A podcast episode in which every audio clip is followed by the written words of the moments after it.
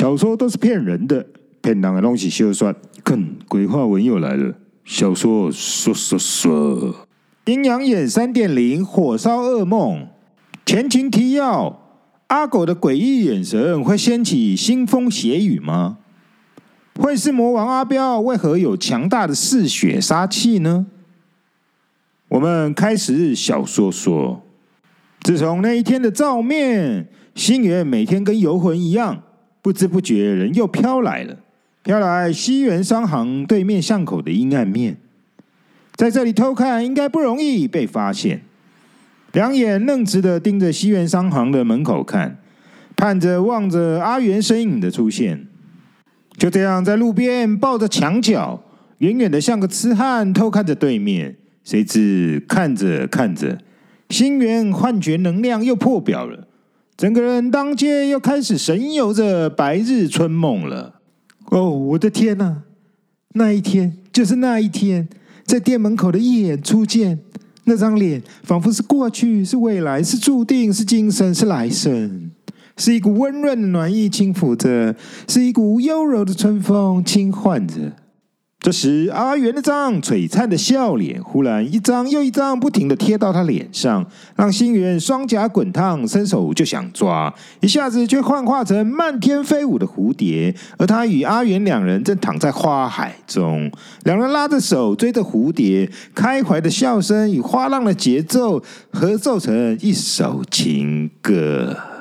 可是阿彪不同意，一只巨爪抓了满手的花，凶狠的往心源脸上砸来，吓得心源甩开了阿元的手，没命的逃跑。而阿元的呼救声让心源不时回头观望，挣扎着是否应该回头，一颗心纠结的直冒冷汗。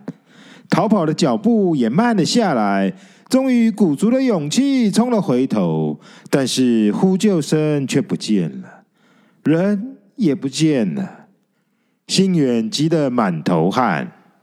我们的梦境大师就这样直白的路边白日春梦，居然可以弄得一头汗。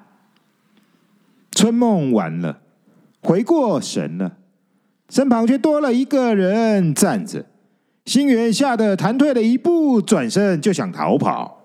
那人手快，一个虎爪就往肩上来。星源逃不走，只能斜身闪过。那人更快，另一手已到。但星源经过多年恶霸标的特训，已非无下阿蒙了。无耻的弯腰，头往地上一跪，鞠躬道歉一样的九十度，又闪过了另一手。那人翻脸，双手齐抓，心源更耻，直接往地上一趴，闪过。心源又让那人往左追击不中，往右一个熊抱落空。终于，那个人失去耐性了。好了。别闹了，袁少爷，我是阿狗啦！吼、你什么时候训练的跟条泥鳅一样，这样的滑溜啊？但阿狗的手还是没停。可是阿狗的突然开口，让心源一个迟疑，破绽立刻开出了个裂口。阿狗的手已经搭在心源的肩膀上，手指还弹着心源的衣领，笑嘻嘻的赢了。心源看了阿狗一眼，哦哟。确定不是阿彪，心源大松了一口气。这个输了也无所谓。阿狗看心源吐气放松的滑稽样，心想：哦，这家伙真的让阿彪给吓坏了，可怜呐、啊！这场老鹰抓小鸡，阿狗赢了，笑得很贱。因为阿狗要开始推销连环计给新源这位新客户了。阿狗开始搓着双手，是左手掌不停的搓揉右拳头。这动作的含义是，乍看像是在拜托，细看又像摩拳擦掌，给人又软又威胁的极端想象空间。而这想象空间就是连环计的暖场，必须要有一个无害而且一直重复的愚蠢小动作，让客户分心。也因为这动作的愚蠢而能降低戒心，所以阿狗一直搓着手。阿狗是个销售心理学大师，同时阿狗笑得非常的谄媚，轻声细语的说：“我知道你喜欢我们小姐，但是你每天这样站在路边偷看、傻笑，又做白日梦的，我就奇怪，阿彪怎么都没发现你呢？”阿狗开始推销了，第一步先让买方感到压力。果然，一说完，新源慌张的四处张望。没事啦，要不是我帮你掩护，彪少爷怎么可能没发现呢？你说是不是？第二针用提问邀功与买方站同边，提高信任感。阿狗还是搓着双手。不过，大家都已经开始泡茶围观了呢，我不知道还能挡彪少爷多久呢。说完，阿狗指着后方围观群众，第三针拿出市场调查的残酷证据。星元虽然天天在路边表演自爽的白日春梦，但也不至于造成围观。其实。群众是阿狗安排的演员，哈！星元看到人群，当场傻了。阿狗放毒成功，买方入壳。所以啦，你这不是办法。嗯，我看我来帮你，帮你传口讯给小姐，你觉得如何呢？一副替星元着想的殷勤。第四针，让买方知道合约才是最佳的解决方案。而你才是完美的帮手。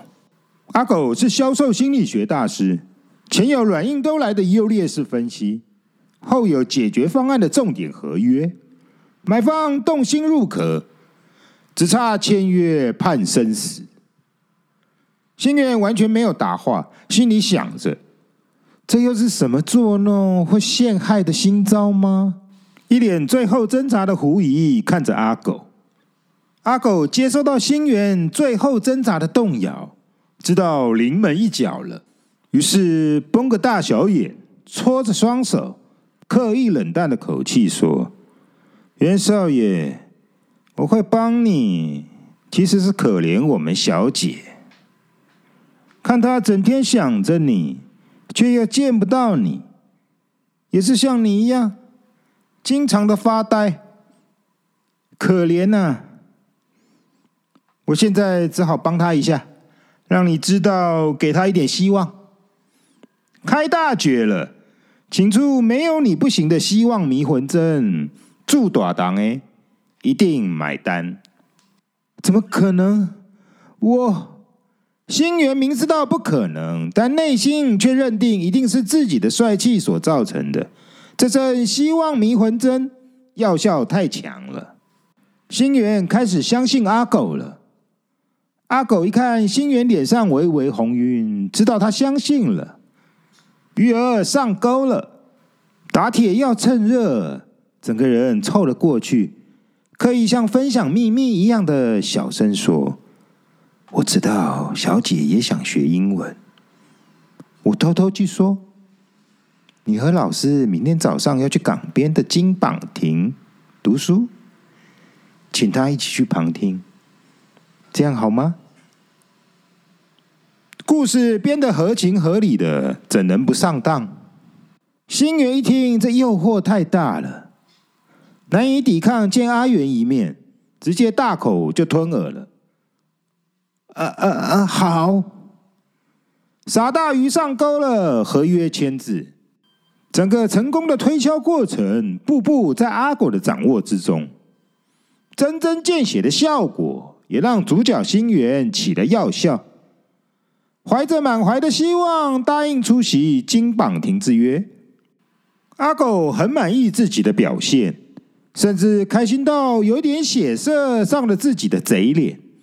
这温度让阿狗触动了警觉，急忙的收敛回去，才向星源点点头说：“没问题，我这就去传话。”你也赶快回去，免得遇上阿彪。